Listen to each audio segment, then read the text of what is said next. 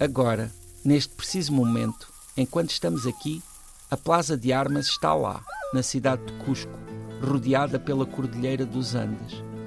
As pessoas que atravessam agora a praça estão habituadas à altitude da cidade, 3.400 metros acima do nível do oceano. Não lhes custa respirar. Ganharam essa competência ao longo de gerações, de mães para filhas, de avós para netas. Foi também assim que aprenderam as artes incas, fiar e tecer lã de alpaca, tocar flauta andina, falar quichua. Na língua quichua, Cusco significa umbigo do mundo. O seu centro absoluto é a Plaza de Armas, desenvolvida pelo governante inca Pachacutec. Cusco foi a capital desse império até à chegada dos espanhóis no século XVI. A partir de então, apesar de se ter conservado a estrutura geral da cidade, os templos incas foram destruídos e substituídos por igrejas barrocas e palácios.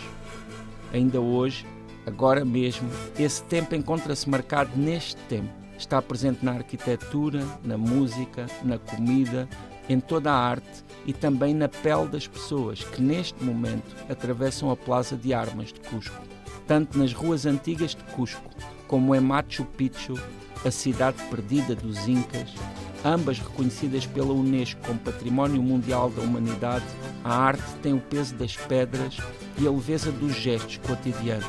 As lições dessa herança atravessam toda a história até chegarem aqui, a este preciso momento. José Luís Peixoto, cá estamos. Tanto o mundo no umbigo do mundo.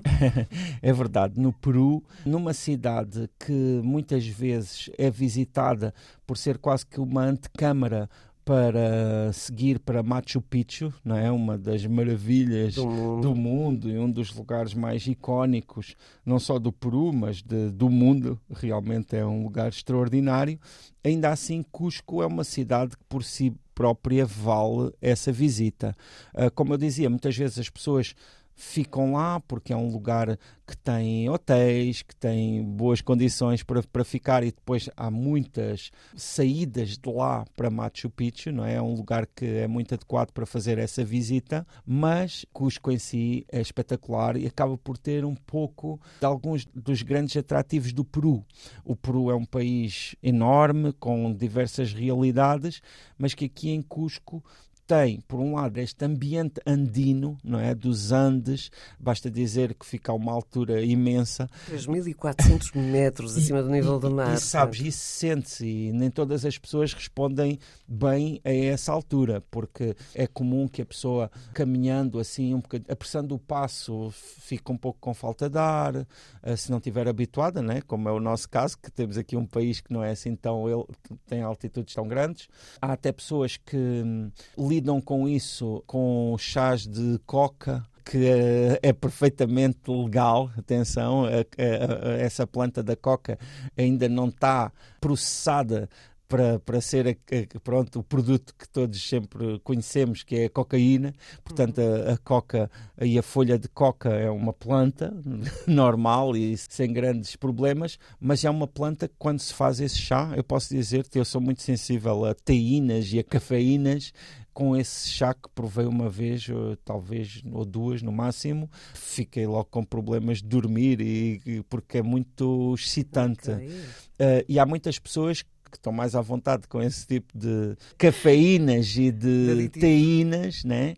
E que tomam e, e isso ajuda-as a lidar com a altitude. Aliás, acho que era uma das formas que os próprios locais também usavam para lidar com a altitude. Então, uma pessoa, uma pessoa como eu que toma assim muitos cafés por dia. Ah, se calhar lidaria... tu aguentas bem esse chá. bem com uh, mas é uma cidade com uma grande marca colonial. Uh, e isso é, pronto, marca a traça da cidade, com umas varandas muito características, edifícios que vêm desse período colonial, da presença dos espanhóis, e é uma cidade hoje em dia também fruto desse turismo todo que recebe, que tem, pronto, muita oferta e muitos lugares para comer comida peruana que é espetacular, que tem os famosos ceviche, tem o, um, um, que eles chamam cucuy, que é o porquinho da Índia, que eu devo dizer que só comi uma vez e foi enganado, mas enfim, quando comi, estavam a perguntar-me, estás a gostar e tal, e depois é que me disseram o que é que era. Às vezes não, ele é, é, servido assim, mesmo a ver-se a forma que é? do animal, mas naquele caso ali não foi o que aconteceu. Entre outras coisas, eh, sabes que, por exemplo, o Peru é o país das centenas de espécies de batata. Sim, uh, a batata vem de lá. É, exatamente, exatamente. As batatas, os tipos de milho. Ir, por exemplo, lá ao mercado de vegetais é espetacular, porque é de uma cor incrível, todo, tem todos esses produtos, batatas que às vezes nos, nem nos parecem batatas, é? porque têm formas completamente inusitadas e outros tipos de produtos ali frescos, espetaculares.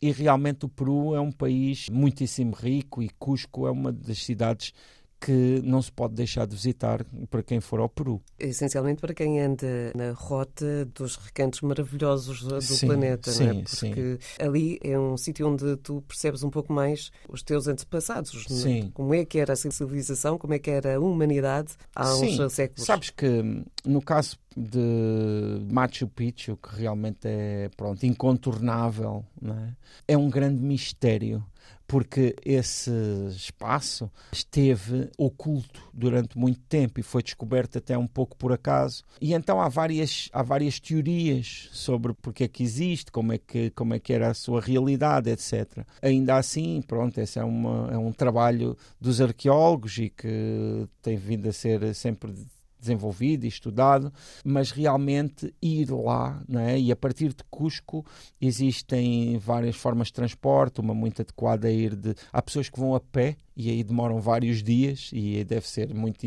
impactante, não é? Fazer para já todo aquele caminho na natureza e depois chegar, não é, àquele esplendor que é Machu Picchu, mas também uma, pronto, uma alternativa um bocadinho mais suave é ir de comboio e eles têm comboios que são todos uh, com os telhados de vidro, completamente uh, adequados para ter uh, contacto com toda aquela natureza, porque Machu Picchu fica no topo de uma grande montanha, numa cordilheira de muitas montanhas em vais volta. conseguindo é o comboio panorâmico, onde Sim, vais é conseguindo é ver tudo. Exatamente, é mesmo, é mesmo essa a palavra. E nós, a partir de Cusco, chegamos a um lugar que é a última povoação antes de Machu Picchu, que se chama Águas Calientes. Há muitas pessoas também que ficam aí e que podem têm aí lugar onde ficar. E depois, a partir daí, é que sobem numa espécie de caminho de caracol, não é? Durante pelo menos uma hora, se não estou em erro, até chegarem lá a Machu Picchu. E aí eh, pronto, é muito incrível, não só pelos vestígios arqueológicos que lá estão, que são bastante completos e cheios de história e cheios de aspectos incríveis, mas também a paisagem à volta que, eh, devo dizer-te, influenciado um bocadinho pelo meu filho, que faz lembrar um jogo de computador. faz lembrar aquelas paisagens que não são reais, mas que são incríveis e que tu vês pronto, criadas não é, nessa forma informaticamente. de alguma forma foram inspirados. Ah, sem dúvida, nestas, sem dúvida, sem dúvida. Até, até pela forma depois também fantástica como a natureza lida e se mistura com todas essas construções humanas. Não conseguimos afirmar grandes coisas em relação a Machu Picchu, porque, como tu disseste, continua a ser um grande mistério. É um grande mistério. Se foi guardado propositadamente, não sabemos, mas que foi um segredo bem guardado, uma joia sim, da humanidade sim, sim. foi. Pronto, há quem diga que era um lugar para escolhidos, não é? Para sacerdotes e altas figuras daquele. Corresponde à, à forma comunidade. como se vivia à época. Portanto, sim, sim. os lugares de culto os incas, não é? Uh, essa grande civilização que nós hoje sabemos que era sofisticadíssima, que tinha aspectos realmente muito evoluídos. E sabes uma coisa também muito curiosa acerca dos incas e dessas civilizações pré-colombianas é que, curiosamente, muitas das respostas que eles davam a problemas da vida eram semelhantes àquelas que nós dávamos aqui na Europa e noutras partes do mundo sem que existisse contacto. Qualquer contacto. Estávamos todos eh, alinhados, numa... Sim. sem sabermos, eh, alinhados mais ou menos na mesma evolução em termos de pensamento. No fundo, no fundo são as respostas humanas, não é? De, a, aos mesmos problemas, que também são problemas humanos. Cusco, o umbigo do mundo, nesta emissão do Tanto Mundo, que está também disponível nas plataformas digitais.